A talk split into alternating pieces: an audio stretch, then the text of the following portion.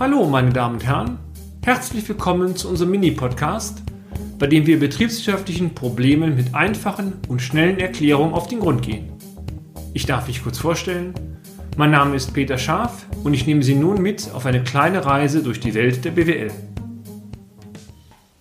Zahlungsunfähigkeit Teil 3 Die Stichtagsliquidität. Gänzlich anders ist die Zahlungsunfähigkeit aus einer juristischen Perspektive zu beurteilen. Wir haben dazu in einem der letzten Blogs bereits das BGH-Urteil zitiert. Heute wollen wir uns der sogenannten Stichtagsliquidität widmen. Deutlich restriktiver ist die Frage der Zahlungsunfähigkeit zu stellen, wenn sich das Unternehmen die insolvenzrechtliche Brille aufsetzt. Erschwerend kommt hinzu, dass es sich hierbei nicht um eine einmalige Fragestellung, sondern vielmehr um einen revolvierenden Prozess handelt. Die Frage der Zahlungsunfähigkeit ist im Unternehmen permanent, das heißt laufend zu prüfen. Der erste Schritt beginnt mit der sogenannten Stichtagsliquidität. Hier gilt es, an einem konkreten Stichtag vorhandene Mittel zu addieren und die an diesem Stichtag bestehenden fälligen Verbindlichkeiten gegenüberzustellen.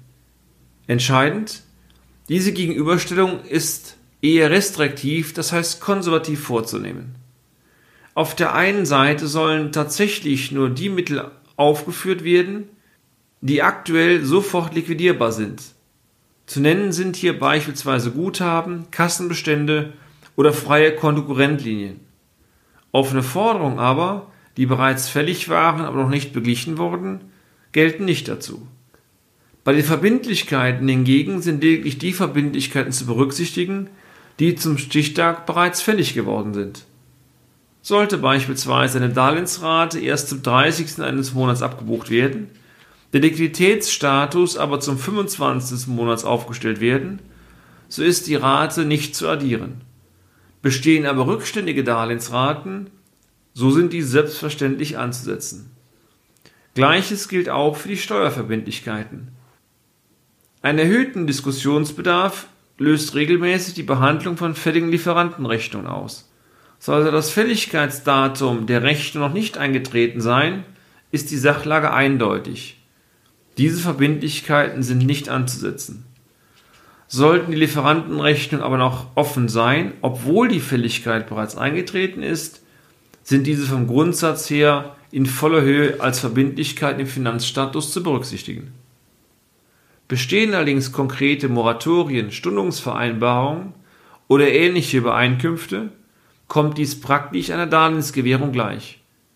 Die überfälligen Verbindlichkeiten wären dann zu eliminieren, beziehungsweise nur der Teil im Rahmen des Verbindlichkeitenstatuses anzusetzen, der im Rahmen der Stundungsvereinbarung bereits hätte bezahlt werden müssen.